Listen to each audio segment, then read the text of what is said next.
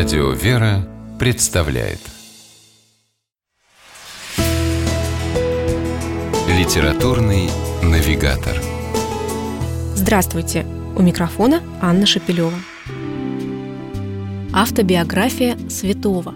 Не строгое каноническое житие, составленное уже после церковного прославления, а именно рассказ человека о самом себе и своей жизни.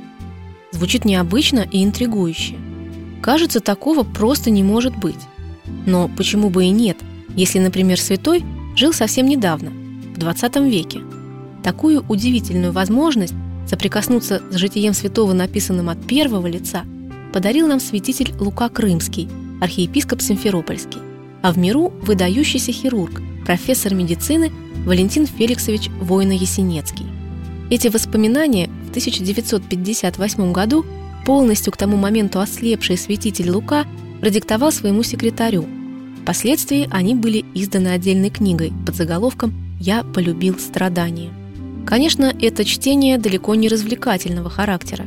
Манера письма святителя предельно лаконична. Он явно старается изложить только самые важные факты своей биографии, не отвлекаясь на незначительные детали. Несколько штрихов о юности. Ненавязчиво о том, как выбрал профессию медика, с большой скромностью о том, что врач из него получился очень даже неплохой. Вспоминает, как, приступая к работе над своим фундаментальным трудом «Очерки гнойной хирургии», он, тогда еще даже не помышлявший о священстве, вдруг словно услышал чей-то голос, говорящий «На этой книге будет стоять имя епископа». Именно так впоследствии и случилось.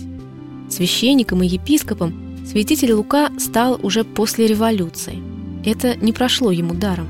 Бесчеловечные допросы и пытки в ГПУ, три тяжелейших ссылки в такие места, куда редко ступала нога человека. Но даже в этих чудовищных условиях он продолжал оставаться врачом и пастырем. Один из самых трогательных эпизодов книги – крещение архиепископом Лукой двух младенцев где-то в землянке, стоящей за 200 верст к северу от полярного круга. Вместо купели была деревянная катка, вместо священнического облачения – полотенце, а во время таинства под ногами святителя постоянно крутился маленький теленок. В ссылке застала святителя Луку и Великая Отечественная война. На всем ее протяжении он самоотверженно трудился в эвакуационном госпитале, провел множество сложнейших операций, был награжден медалью за доблестный труд.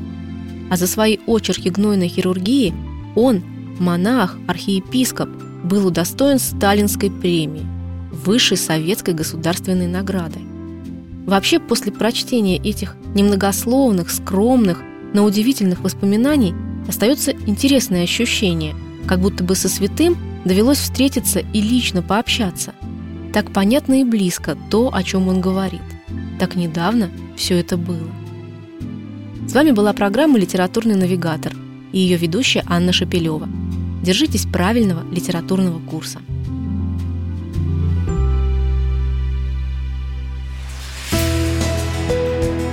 Литературный навигатор.